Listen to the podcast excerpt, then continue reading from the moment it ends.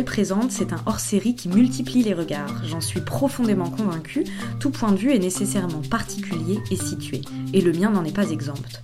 Il existe autour de moi d'autres manières de penser, d'autres façons d'envisager les choses, d'autres possibilités d'existence. Seulement, pour découvrir cela, il faut savoir se taire, puis écouter les autres. Et c'est ce que j'ai essayé de faire avec Yel Présente. Pour chacun des épisodes de ce hors-série, je me suis éclipsée et j'ai confié mon micro à un ou une critique d'art ou commissaire d'exposition.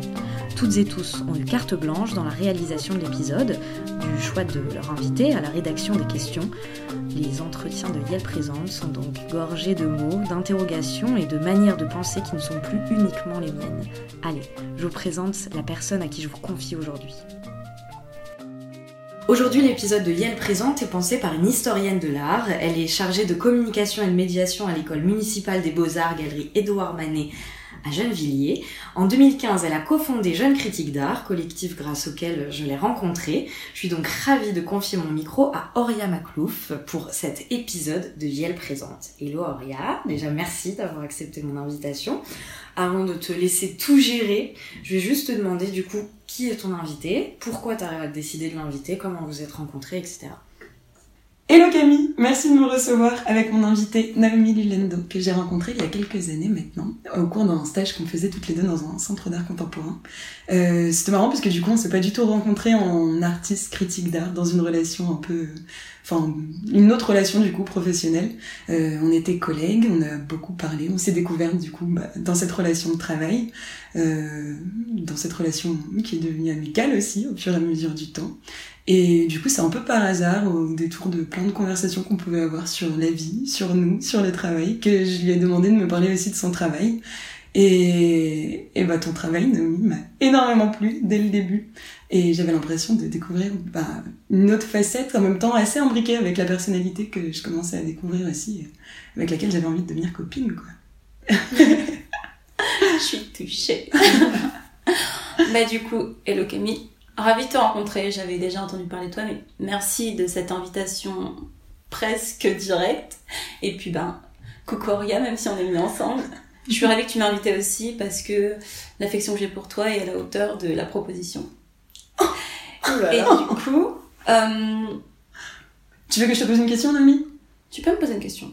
Moi, ce que j'ai adoré dans ton travail dès le début quand tu me l'as présenté, c'est déjà la première œuvre que tu m'as présentée, c'était une série de photos que t'as pas trop montré, la photo des reflets, enfin une série de photos de reflets que t'avais prises euh, pendant pas mal de tes voyages d'ailleurs. T'étais hyper inspirée par euh, les fenêtres, les choses qu'elle montrait et qu'elle cachait à la vue, et beaucoup plus par le côté bah, euh, miroir qu'elle pouvait avoir. Et c'est le genre de petites attentions, tout le petit détail du monde qui me plaît énormément chez toi, tu le sais, et sur lesquels on a beaucoup bah, échangé. Euh, en parlant de ce genre de petits bah, détails qui tout ensemble font des mondes, ce qui m'a plu aussi, c'est bah, du coup cette, euh, cette, euh, ce travail que tu mènes depuis, bah, de, que tu as commencé à mener du coup au Beaux-Arts sur le, le motif. En parallèle de cette série de photos sur les, sur les reflets des fenêtres, tu avais créé pour ton diplôme, je crois, de, de fin d'année des Beaux-Arts, euh, une série de nattes euh, tressées avec des grandes fleurs que tu avais imprimées dessus. Euh, du coup, cette attention au, au, voilà, aux détails, aux motifs, est-ce que tu, est-ce que tu veux me parler de, de cet élément Ouais. qui est assez fondamental que tu aimes bien décliner dans, Alors, dans tes œuvres pour commencer, tu as parlé de ma série de photos, donc les allégories du déplacement. C'est une série qui me tient beaucoup à cœur et qui, en fait, pourrait un peu résumer mes affections et tout ce qui me pousse à travailler. Euh, c'est ce regard qu'on porte sur le paysage, euh, notamment le paysage architectural, euh, en lien avec les corps, en lien avec le paysage de la flore surtout, c'est ce qui m'intéresse vraiment. Et euh, c'est des pay- paysages particuliers, c'est euh, sur- surtout des paysages tropicaux ou euh, hors Occident. Parce que, ça fait partie de mon ADN et ça fait partie de tout ce que j'aime. Une petite anecdote, moi, ben, j'ai grandi en France parce que je suis née en France. Euh, et ma mère est d'origine guadeloupéenne et mon père est d'origine congolaise. Et ils ont en commun, en fait, euh, cette, euh, ce territoire, ce paysage tropical. Mm. Et euh, il y a une de mes premières peintures il y a longtemps qui s'appelait Eden, qui m'a mis un peu de temps à, à être faite. Je l'ai faite quand j'étais en prépa. Et la première fois que mon père l'a vue, il m'a dit euh, C'est dingue, on dirait la forêt qu'il y avait juste à côté de chez moi, ça me fait trop penser à, à quand j'étais à la maison. Et ma mère, indépendamment de lui, elle a vu cette peinture et elle m'a dit waouh on dirait pas derrière la maison en Guadeloupe du coup et j'ai trouvé ça beau parce que je m'étais inspirée de ça de, de ce paysage hyper euh, vert et, et, plein de vie hyper euh, presque aquatique tellement il tu sens tu peux sentir la tu peux le comment dire l'eau est palpable dans les mmh. feuilles dans la végétation et j'ai trouvé ça beau en fait d'arriver à trouver une sorte de d'endroits ou d'objets qui centralisent toutes ces, ces forces et ces, et ces choses qui, qui font partie de moi et qui font partie de mon identité. Mm. Et donc après, euh, tu me poses la question du motif et, euh, et tu me parles des nattes donc, que j'ai appelées Petit Pays. Et en fait, ces nattes-là, c'était une sorte de répertoire mm. de ces formes euh, végétales que j'avais vues en Guadeloupe. Alors, faut savoir que dans mon travail, la Guadeloupe euh, et son paysage sont des choses qui me tiennent vraiment à cœur et qui guident mon regard parce qu'en fait, euh, c'est c'est ce que j'ai vu depuis que je suis toute petite. Mm. Euh, je suis jamais allée au Congo, enfin en République démocratique du Congo, on dira. Et euh, c'est encore aujourd'hui euh, une sorte d'échec. Je sais que j'ai le temps d'y aller, je sais que je le ferai, mais euh, j'attends avec impatience cette découverte de ce paysage-là, de cette, de ce monde-là, de cette population-là, de, de cette découverte aussi de mes particularités, ce qui fait mon identité. Et la Guadeloupe, elle a toujours été là avec moi. C'est inhérent à mon identité. Je connais les paysages de la Guadeloupe. Ma mère, elle vient d'une île. Elle vient en fait d'un archipel parce qu'elle vient de l'île, d'une île qui fait partie de l'île. Et donc euh, d'être encore plus ancré dans le territoire parce que on est cette petite chose qui est dans les Caraïbes et il y a cette petite chose en plus qui est l'île de l'île. C'est euh, c'est un peu la source de mon travail. Et c'est aussi pour ça que j'aime le motif. J'aime prendre quelque chose qui est très euh, très indépendant mais qui fait partie d'un tout. J'aime beaucoup justement que dans cette manière que tu as de décrire les paysages de bah, ton enfance, ton cœur, ton identité, et la manière dont tu les, les transposes et transcris dans ta peinture, dans ton travail qui est aussi beaucoup plus que juste de la peinture, ouais. euh, dans le sens où tu touches à beaucoup plus de discipline, plutôt qu'une réduction de la peinture, n'est-ce pas? Mais hum, que du coup tu tires ces éléments du paysage et de la société, de l'identité, euh, dont on sait à quel point elles sont assez lointaines et différentes de ce territoire dans lequel on habite et dans lequel on a évolué, dans lequel on s'est rencontrés toutes les deux, qui est très parisien, très gardé, très français. Tu veux continuer là? Très européen, très blanc. Euh, et que justement, en fait, ces motifs, tu les exposes pour des choses qui sont... pour des anecdotes, en fait. J'adore quand tu me racontes, mais pour le coup, vraiment les anecdotes que que tu me racontais, que t'adores me raconter aussi. euh, mais tu le sais, on a déjà été confrontés, je crois, toutes les deux à ce problème. On a beaucoup réduit, ou en tout cas décrit tes motifs et justement tes paysages en utilisant un mot que toutes les deux on n'aime pas trop. Allons-y, dis-le. je le dis, exotique. Et c'est justement trop beau que, en décrivant ces paysages, tu l'as pas du tout dit. J'aime beaucoup que tu parles d'aquatique, de poétique, de tout ce que tu veux, mais justement pas exotique. Qu'est-ce que tu penses de ce mot d'exotique? Je suis très portée sur euh, le sens des mots, sur l'étymologie, sur euh, les terminologies. J'adore les jeux de mots. Par exemple, c'est un truc qui me, un truc qui me stimule, c'est les jeux de mots. Par exemple, dans mon travail, je vais toujours un peu commencer plus à penser au titre de la chose et à comment il irait avec cette chose qui va se matérialiser qu'à penser à cet objet qui va venir ensuite, l'objet avec ce titre. Et donc, l'exotisme, pour moi, ça veut tout et rien dire. Une pomme aurait pu être exotique pour moi, mmh. alors qu'un fruit de la passion, ça fait partie tellement de moi, c'est un truc que je connais, c'est... Exotique, ça veut dire que c'est hors de toi, mmh. que tu ne connais pas cette chose, qu'elle ne t'appartient pas, que tu la découvres en confrontation. Des territoires exotiques, ce serait plutôt pour moi des territoires comme euh, comme l'Asie, euh, dans le sens où j'ai ma caraïbéité, je sais pas comment dire, tu vois, j'ai cette chose qui m'appartient et qui est euh, issue de la culture créole et qui se trouve dans les Caraïbes et qui se trouve au centre des Amériques.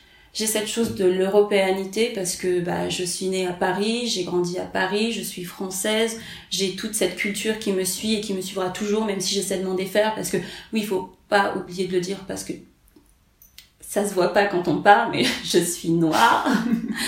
et puis j'ai l'africanité aussi parce que ben mon père est, vient d'Afrique et, et ça veut pas tout dire. Il vient pas d'une. Il y a plusieurs Afriques pour moi. Il y a plusieurs cultures africaines et l'Afrique est souvent réduite à sa, son essence continentale. On en fait un pays alors qu'en fait ça n'a aucun sens de mmh. d'essentialiser la chose comme ça. Et c'est pour ça que j'aime pas le mot exotique parce qu'il revient dans des bouches et dans, dans, des conversations qui sont hyper biaisées, dans lesquelles les gens sont sûrs de ce qu'ils avancent, dans lesquelles les gens veulent te définir à ta place alors que toi tu sais exactement ce que t'es. Mm. J'aime pas du tout ça, qu'on me définisse, qu'on me dise qui je suis alors que je sais pas exactement qui je suis et que je cherche pas du tout à savoir. Je suis pas de souche, de, de, de souche pure et ça m'intéresse pas. L'identité nationale, ça a été un débat pendant longtemps en France à un moment donné. On est tous des fichu métis parce qu'on est tous un mélange d'ADN. Personne ne pourra dire oui mais moi je suis non tu es toujours quelque chose d'autre parce et d'extérieur un peu à toi même si ça t'appartient parce que ton ton père ou ta mère ou, ou tes géniteurs si tu les appelles comme ça ce sont des personnes qui sont indépendantes de toi et qui quand même font partie de toi en essence. Donc, mm. Donc faudrait qu'on arrête de, de parler d'exotisme de on peut parler de différence, on peut parler d'altérité et moi je suis d'accord avec ça. Mais l'exotisme, qu'est-ce que ça veut dire? En fait, je suis d'accord pour qu'on parle d'exotisme, par exemple même de tribal. Mais je veux qu'on replace le contexte. Mm. Il y a des tribus euh, sur le continent américain, il y a des tribus sur le continent océanien, il y a des tribus sur le continent asiatique, il y a des tribus sur le continent européen. Je voudrais qu'on replace les choses dans leur contexte. Si tu me parles d'exotisme, tu me dis c'est exotique par rapport à quoi? Si c'est par rapport à toi, si c'est par rapport à ton voisin, si c'est par rapport à ta mère, et donc du coup, c'est vraiment ça qui m'intéresse et c'est pour ça que ce mot, il, je le trouve bancal parce qu'il manque de quelque chose. Mm. Il peut être utilisé et bien sûr, je pourrais dire c'est hyper exotique pour moi parce que ça, ça ne m'appartient pas et ça ne fait pas partie de des choses qui qui ont qui définissent mon identité. Vraiment pas. Je peux mettre le doigt dessus et dire ah oui mais ça c'est exotique mais il faudrait que je recontextualise ensuite. Mm. Et ensuite, c'est un mot qui a pris tellement de poids et un poids hyper politique parce que quand on me parle de tropicalité, je suis ok. C'est une, une, sorte de définition et c'est un fait. Il y a des territoires tropicaux, il y a des mmh. territoires euh, montagneux, c'est une caractéristique beaucoup plus, oui, comme tu dis, euh, géographique et, et, presque atmosphérique. Mais me parler d'exotisme, ça n'a aucun sens et pourtant ça a pris ce poids de cette chose qui est hors de, qui est souvent hein, les Caraïbes. C'est mmh. hyper exotique, je vais faire des vacances exotiques. ça me rend dingue, tu vois. Ça me rend dingue. Je suis hyper d'accord avec toi. L'exotique, on est tous exotiques de quelqu'un, on est tous. Tous extra quelque chose. Mais complètement. Hors de quelque chose. Enfin... Moi, tu sais à quel point ça me frustre quand on dit que ton travail il est exotique, juste à cause de ces motifs comme ça. Puisque ton travail rappellerait par exemple des motifs wax, mais enfin ou tout ce que tu veux en fait. Enfin, mais c'est quelque chose dont tu t'amuses aussi justement parler sans parler vraiment, montrer sans montrer vraiment toutes ces traditions desquelles tu t'inspires. À quoi ça sert d'être frontal T'aimes beaucoup tous ces détours tout le temps. D'ailleurs, tu me frustres à vouloir parler de jeu de mots avant que je te pose la question.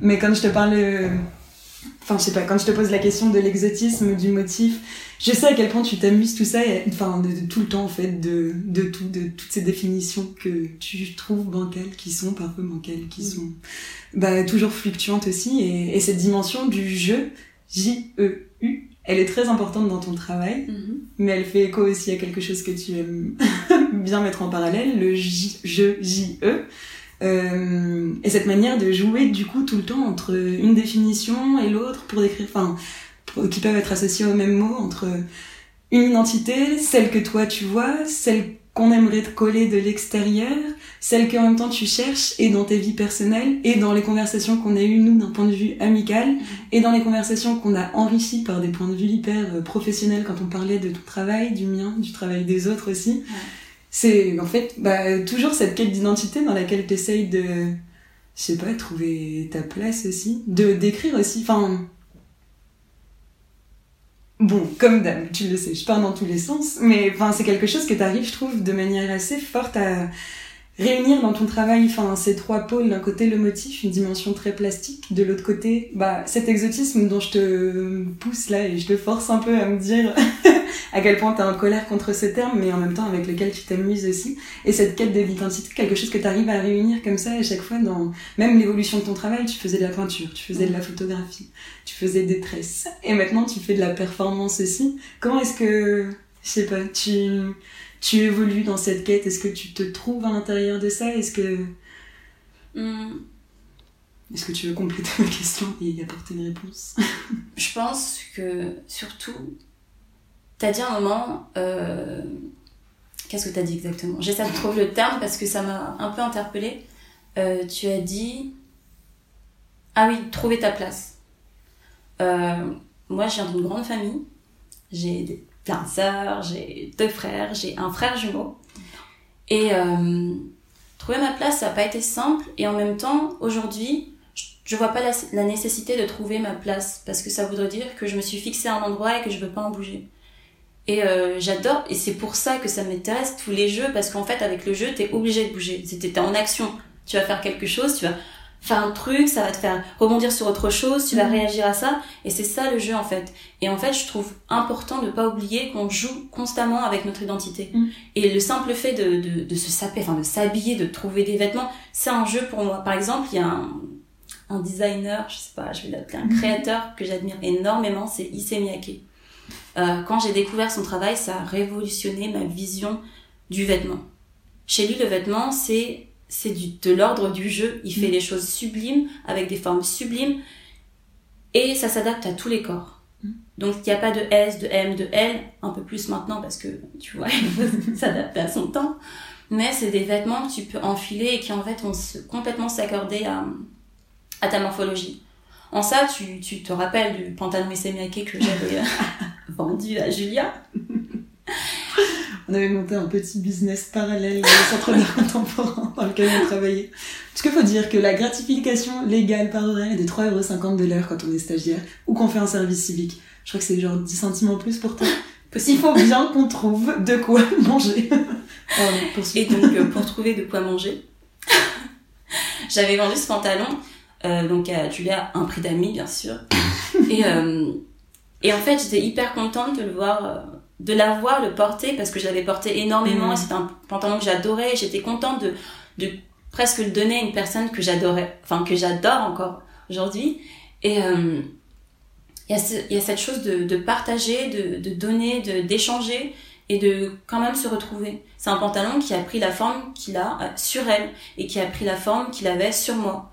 Et euh, ça lui appartient maintenant ça m'appartient un peu, mais ça avait été aussi un don. C'est quelqu'un qui me l'avait donné en me disant Ah, ça t'ira bien, je suis sûre. Et, euh, et en fait, le jeu, faut pas qu'il s'arrête. Le jeu, faut pas qu'il s'arrête parce que sinon, ça voudrait dire qu'on s'est un peu euh, reposé sur ses lauriers, qu'on est hyper euh, dans sa zone de confort et qu'on va pas trop en sortir. Faut un peu se bousculer. Et donc, du coup, il y a cette série que j'avais faite et dont tu voudras sûrement parler. Faites vos jeux Mhm. Et en fait, là, on est sur du jeu de mots quand même.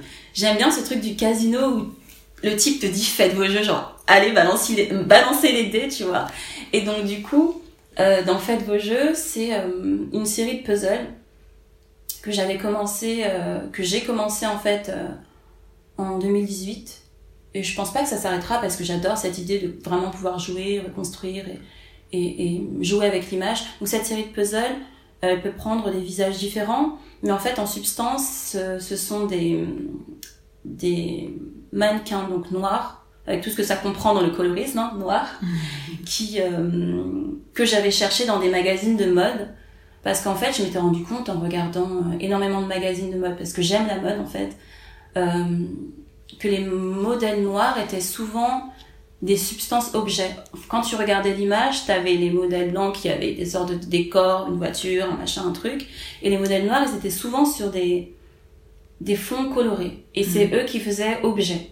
Mm. Et je me suis dit, waouh, euh, qu'est-ce que ça signifie? Qu'est-ce que ça signifie d'être ce modèle qui est objectifié, qui est là dans cette espèce d'atmosphère juste colorée, avec souvent des motifs qui rappellent un peu cette chose de l'exotisme euh, Mm. mal calibré? Et je m'étais dit j'aimerais faire quelque chose avec ça. Donc en fait, euh, mes puzzles, ils ont pas réellement de visage, ils ont, ils ont juste des sortes de fragments de, de chair, des morceaux de peau, des morceaux de... J'adore la peau, j'adore tout ce... Parce que j'aime le toucher, tu vois. Et, Mm. et donc ils ont ces morceaux de peau, ces morceaux de vêtements, ces morceaux de... Maintenant un peu plus de paysage. Et, et ça, ça m'intéresse parce que faites vos jeux, en fait, le concept du puzzle, c'est de reconstruire une image qui sera claire. Mm. Et si tu fais un puzzle avec une image qui est assez abstraite et que t'ar- t'arrives quand même à déceler des fragments, donc c'est un peu le fragment qui est fragmenté et tu, re, tu reconstruis ce fragment, qu'est-ce que ça veut dire? Qu'est-ce que ça veut dire de faire un puzzle alors que tu sais pertinemment que l'image, elle donnera quelque chose, mais que c'est pas quelque chose de concret, que c'est pas une image que tu pourras saisir totalement? Oui. Et c'est de, là que je suis partie hein, et que j'ai commencé. Et c'est pour ça que j'ai aussi voulu l'appeler Faites vos jeux, parce que c'est un peu un truc où tu, tu lances tes dés, tu fais la chose, tu. Des fois, tu. Tu poses ta mise aussi. Quand on dit faites vos jeux, c'est le moment où t'as posé tous les jetons, donc ça veut dire que c'est le moment où tu t'arrêtes en attendant que le hasard fasse aussi Ouais. un peu les choses Et que tu te dise si t'as gagné ou pas. Exactement. Et c'est le moment de la découverte ensuite. Ouais. Une découverte qui est bizarre d'ailleurs, parce que dans tes puzzles, déjà, je sais pas si tu te souviens, ils se cassaient un peu la gueule au moment où tu les présentais euh, sur Ah. la. Tu te souviens de ça? Euh, je me souviens, j'ai vraiment Ça pas envie voté d'en parler parce que c'était un échec. c'était pas une période simple. Mmh. Et euh, on n'en parle pas beaucoup de ça. Quand on est artiste, on parle beaucoup de, de la, pratique artistique, de, comment on, on fait euh, un peu cette, euh, cette chose de, de l'artiste, de comment on fait artiste, de comment on est artiste.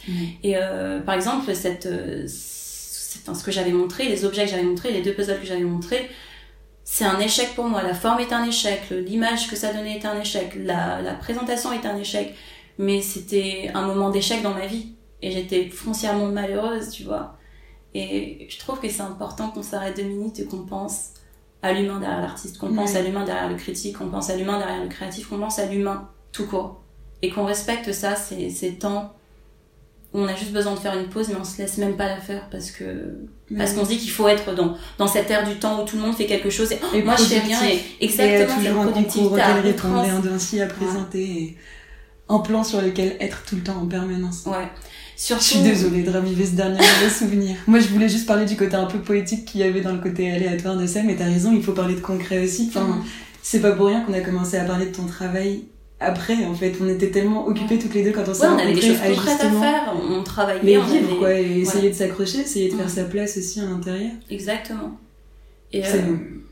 et c'est important quand même de pas oublier ces choses-là. Des conditions hyper matérielles, en fait, Ouais. de la nécessité derrière tout le travail. Qu'est-ce qui te permet de créer? En plus de parler des idées, ouais, c'est sûr, il faut parler de des conditions que tu dois réunir pour justement faire ces. Faut être stimulé, c'est hyper dur d'être stimulé constamment. il suffit On, est, on a des stimuli, des choses qui, qui parasitent un peu notre esprit on a l'impression qu'on bouge et qu'on fait quelque chose, mais d'être réellement foncièrement stimulé par quelque chose qu'on a, dont on a décidé que ça va nous stimuler, ouais, c'est autre chose. Et dans le travail artistique, en tout cas moi, ça a été longtemps hyper compliqué de d'accepter ce que je faisais Mhm. et de d'accepter que c'était absolument pas euh, quelque chose de très précis et que j'avais pas un médium de prédilection. Euh, Il y a plusieurs médiums qui m'intéressent, mais surtout d'accepter aussi que j'étais une artiste. Ah, tu peux raconter cette histoire de comment tu t'es rendu compte que t'étais artiste? Avec plaisir. Alors, euh, comment je me suis rendu compte que j'étais une artiste? Comment t'as accepté de t'appeler artiste aussi Euh, Ouais. Disons que j'ai fait 5 ans des beaux-arts. Et normalement, à cette étape-là, au bout de 3-4 ans, tu commences à dire que t'es artiste. Et moi, j'avais tous mes amis euh, autour de moi qui me parlaient comme des artistes, qui vivaient comme des artistes avec tout ce que ça engendre. Qu'est-ce que c'est Et euh, tellement de choses. Ça, en, en fait, on a un peu cette idée de l'artiste qui est cette personne du spleen, euh, qui se drogue, euh, qui a des mœurs basses, qui, qui vit sa vie un peu sans réfléchir. Un artiste, ça pense à tellement de choses, ça, pense tellement à avoir de la thune pour pouvoir vivre, justement, parce qu'on n'est pas des rats, quoi.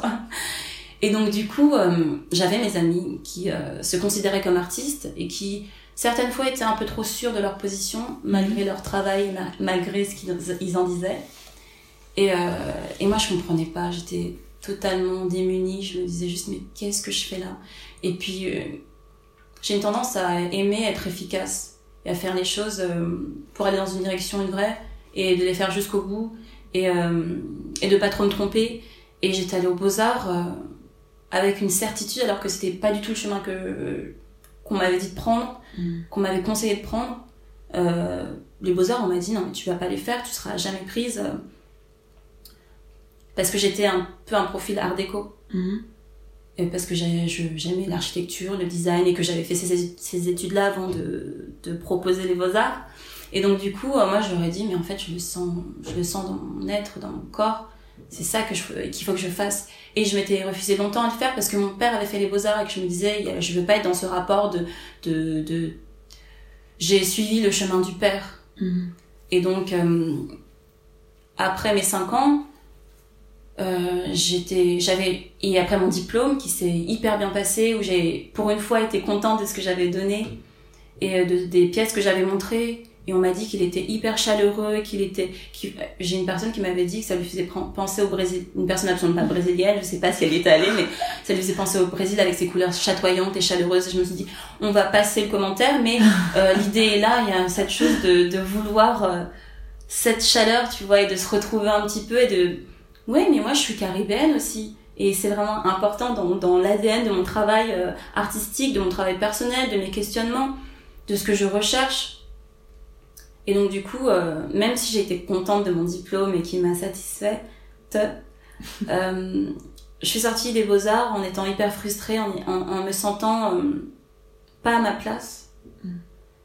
Et euh, je me suis dit, mais pourquoi tu fais ça? Parce que tu, tu te considères même pas comme une artiste. Enfin, qu'est-ce que t'es? Et enfin, t'es vraiment juste une arnaque en fait. T'as fait ça pendant 5 ans, c'était une couverture. Enfin, tu t'es pas pris la tête, tu t'es pas euh, posé de questions, t'as fait la chose et c'était faux, c'était réellement Mhm. faux. Je m'en suis rendu compte avec le recul parce que je me suis pas arrêtée pendant les beaux-arts. J'ai fait stage sur stage sur stage et j'ai adoré ça. Et c'était pas des stages où j'étais assistante d'artiste, c'était des stages où j'étais assistante de galeriste, où j'ai été responsable de galerie.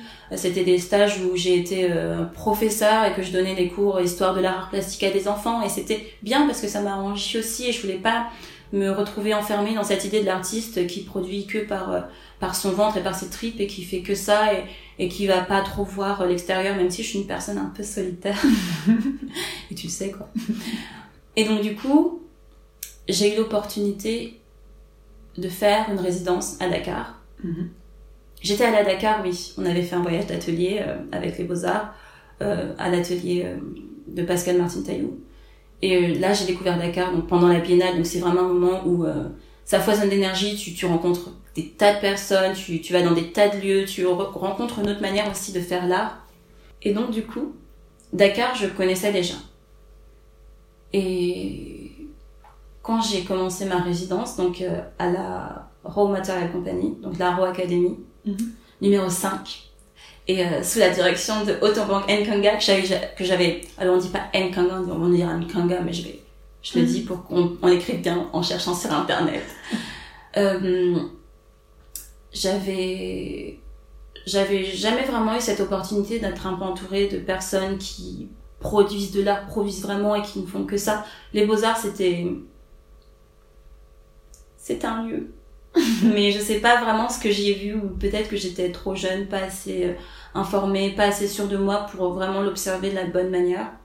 Et donc cette résidence, ça m'a fait énormément de bien parce que j'étais avec des personnes qui m'ont apporté et surtout j'étais entourée de personnes qui qui savaient voir les choses, qui avaient beaucoup d'intuition et qui étaient dans le milieu depuis très longtemps. Autobong, euh, je l'avais rencontrée aux Beaux-Arts. Euh, à un moment où elle avait été intervenante et je suis allée directement la voir. Euh, oui, aussi parce que c'est une femme noire et que je me retrouvais pas aux Beaux-Arts. Mm. Et que je me suis dit, mais elle est, elle, elle est pas exotique pour moi. C'est typiquement une personne vers qui je peux aller parce que elle ressemble à, elle, Mm. elle me ressemble en fait. Et peut-être qu'elle pourra avoir des réponses aux questions que je me pose. Et elle a, elle a vraiment marqué un tournant, je l'ai rencontrée en 2015, je m'en souviens encore, dans ma pratique artistique parce que là je me suis dit ok je suis un peu plus légitime là j'avais moins cette euh, cette euh, idée et ce sentiment que j'étais un imposteur une impostrice si vous voulez et donc du coup de faire cette résidence avec elle et de la rencontrer ça a été euh, ça a été le feu Vraiment, ça a été le feu. Là, j'ai commencé à sentir que je vibrais. Et après, j'ai rencontré euh, Koyoko, qui est donc la fondatrice de la Raw Material Company. Et, euh, et qui est tellement de choses. Et qui est une femme incroyable. Et qui est un être incroyable. D'une intelligence fine et, et juste de l'amour quoi. Et je l'ai rencontrée et elle adore Issey Miyake c'est un peu une des choses qui qui nous a fait nous retrouver. Et euh, en fait de rencontrer des des femmes aussi fortes. Les femmes dans ma vie c'est quelque chose d'incroyable. C'est des, des, des, êtres qui m'ont porté le, les, êtres qui m'ont porté le plus sans parler de ma mère qui est l'être ultime qui m'a porté mais dans tous les sens du terme elles me fascinent autant qu'elles me me nourrissent et donc de les rencontrer, de les voir là et de faire des choses, d'être dans le faire réellement, là j'ai vraiment senti que je m'impliquais dans le travail que je donnais. Ça m'a fait réaliser que j'étais une artiste. C'est là-bas la première fois que tu dit je suis là-bas la première fois que je l'ai verbalisé, que je l'ai ressenti dans mes tripes, dans, mes, dans ma, fibre corporelle, j'étais une artiste. Et ça change tout d'être artiste et de le sentir et d'être artiste et de pas vraiment le sentir ou de, pas en être sûr c'est un autre rapport à, son travail, c'est un autre rapport aux interactions avec d'autres artistes, aux interactions avec des galeristes, aux interactions avec des critiques d'art. Ça a changé mon rapport à... Quelque chose dont tu savais que d'un coup tu savais mieux te l'approprier. Exactement. Que tu savais mieux défendre du coup, dans lequel même si tu mettais tes tripes avant, là d'un coup c'était... J'ai jamais voulu défendre euh, quoi que ce soit. Défendre dans le sens Naomi Papo ou compte, défendre dans le sens en parler, comme tu m'en as parlé, comme tu. Parfois la critiquer aussi, mais pas forcément de manière positive. J'aime bien la vulnérabilité de pas avoir à se défendre. Ouais. En tout cas, en, en, en, mots, certaines fois, enfin, je vois pas l'intérêt de se défendre. Raconter ton travail. Raconter mon travail, c'est peut-être mieux. Je sais pas, je, je parle très mal de mon travail en plus. Eh oui. Donc, euh, j'ai jamais eu ce sentiment ou cette nécessité de, de me défendre ou de le défendre. J'aime pas cette idée qu'on, qu'on, c'est hyper égo, c'est hyper égo, égo trip de défendre son travail. ouais. Pour moi. Puis je sais que tu penses aussi un peu que ton travail, s'il vaut le coup, et si t'en es fier, il peut se défendre aussi par lui-même. Et tu détestes ça, parler vraiment de ton travail. C'est ça, un peu aussi. C'est un peu pour ça qu'on en a pas parlé avant aussi. Quand on essayait de fixer ce rendez-vous, tu me montrerais ton portfolio et qu'on essayerait de faire la critique artiste. T'avais tellement la flemme et tellement pas envie. J'ai tellement de mal, peut-être que je me cache. les œuvres et tu m'as laissé perdu devant. Et j'étais en mode, hmm, il faut que je sache être comme Naomi maintenant. J'ai beaucoup de mal à définir les choses parce que j'ai l'impression que ça les enferme. Mm. Et euh, mon métissage m'a aussi donné l'envie de pas trop définir les choses. Mm, mm. Parce que ça bouge tellement. Un moment, par exemple, euh, j'allais dire dans ma jeunesse, mais il n'y a pas si longtemps, il y a à peu près une dizaine d'années, j'ai eu euh, Let's be a bit politic. J'ai eu cette sorte d'aversion pour le blanc et je disais tout le temps je déteste les blancs, je déteste les blancs, je déteste les blancs et c'était une sorte de, de mantra viscéral et je me rappelle j'étais partie en Guadeloupe et euh, je parlais énormément avec ma grand-mère, on regardait, ou alors on parlait pas, et on restait longtemps ensemble, juste à regarder les étoiles. Et euh, ma grand-mère, elle était noire, un beau noir, euh, tous les noirs sont beaux, mais elle avait une peau magnifique et plutôt sombre en termes de colorisme, et elle avait les yeux bleus. Et j'ai souvent cru, longtemps cru, qu'elle avait les yeux bleus par vieillesse, à cause de la mmh. vieillesse et que c'était une sorte de, problème, euh, ouais. Hmm. Et, euh, et puis, euh, je, personne n'avait questionné ça parce que ça allait de soi et je n'avais pas, j'avais pas pensé à poser la question, mais je me suis dit, je vais lui poser la question.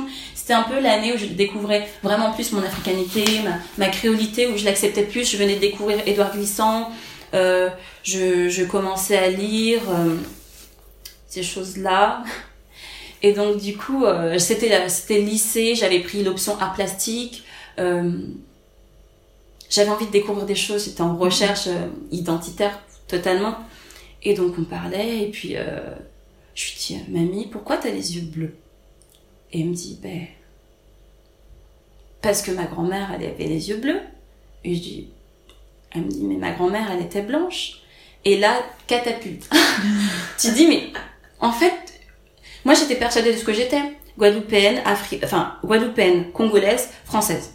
Et c'était ma définition de la chose. Avec euh, les mélanges que ça prend, mais c'est comme ça que je voyais le truc euh, en essentialisant. Et quand elle m'a dit ça, je me suis dit, mais pourquoi tu veux toujours être sûr de ce que tu aimes et pourquoi tu veux toujours mettre des mots spécifiques sur ce que tu aimes et pourquoi tu vas être obligé de te définir? Et mais pourquoi tu respectes même pas ton identité totale? Parce que je me suis dit, mais j'étais en train de dire je déteste les blancs, je déteste les blancs, je déteste les blancs, mais je savais même pas que j'avais des blancs dans mon histoire et en fait la généalogie c'est hyper important. Et je connais pas réellement ma généalogie et je pourrais jamais la connaître avec euh, le passage de l'esclavage dans nos vies et dans euh, nos sociétés et ce passage historique qui marque tous les corps, les, mentalités, les, les, philosophies, tout, les formes de savoir, les formes de transmission. Je pouvais pas juste me dire euh, comme ça, de manière très prétentieuse, que j'étais sûre de moi et de, de ma noirceur et, et, de tout ce que ça représentait. Mm. Et là, là ouais, je me suis dit, hein, je vais arrêter de, de chercher constamment l'approbation d'une sorte de, de, de, case qui me, qui me dirait que ouais, je suis exactement ça et tout va bien. Mm. T'es comme ça, ça va, ça ne bougera pas. Euh, une identité, ça bouge. Quoi qu'on soit, on bouge parce qu'on rencontre des gens, parce que on découvre des histoires, parce que et voilà. Donc autant jouer avec plutôt que de se dire qu'on va être là à vouloir être une personne qu'on n'est pas. Tu parles de ces identités qui sont hyper fluctuantes. Mhm. C'est quelque chose bah, que tu as accepté et que maintenant tu mets en scène énormément dans ce que tu pratiques depuis que justement tu es allée à la RAU et que tu as enfin assumé d'être une artiste. La performance où tu adores porter plein de masques sur la tête, sur le ventre, comme celle que j'ai vue à la Galerie Allen il y a deux ans maintenant. Ton masque ventral qui était magnifique, tout rouge. L'année dernière, ouais. Oh. L'année dernière. Alors oui, la performance, j'ai jamais porté de masque sur le visage. Parce que, on en parlait justement, le masque sur le visage, c'est quelque chose de vu et revu, et j'aime bien cette idée qu'on va un peu dans, on sort des sentiers battus. Oh, je parle vraiment comme une petite parisienne. et donc du coup, le masque euh, ventral que j'avais utilisé pendant cette performance, donc à la Galerie Allen l'année dernière, dans le contexte de prologue, enfin du, du, collectif prologue et euh, de l'exposition euh, Chang Chang, euh, ta salive dans mon oreille. J'avais, j'étais partie sur, on a peu parlé du motif, mais j'aime beaucoup le motif et dans mon travail ça se reproduit encore et encore. Le motif c'est pas seulement une forme picturale, ça va aussi et ça passe aussi par le langage. Donc il y a un, mot qui peut être un motif à un travail ou une, idée qui peut être un motif et là, c'était euh, cette idée d'échange entre l'homme et la femme, parce que le masque ventral, justement, que je portais, il faisait référence, en fait, à, un rituel qu'on trouve euh, dans le bassin euh, central de l'Afrique, dans lequel le jeune homme va revêtir un masque ventral fait de bois pour danser et faire son passage à l'âge adulte. Donc, en fait, pour passer de, de l'enfance à, l'âge adulte, il prend des attributs féminins et il se comporte comme une femme. Il mime en fait les gestes de la femme enceinte. Et j'ai trouvé ça hyper beau et j'étais euh, aussi dans une sorte de gestation dans mon rapport à ma relation euh, de couple. Euh, parce que j'avais j'avais à ce moment-là quelqu'un dans ma vie.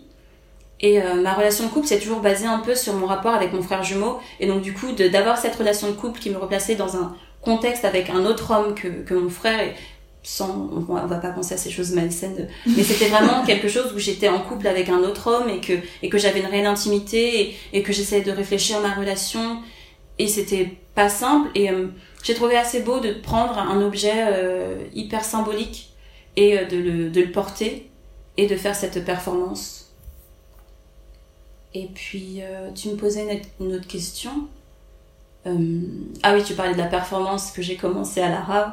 Je l'ai commencé un peu par dépit parce que je voulais faire un projet photo et euh, mon... la personne avec qui j'étais euh, est noire.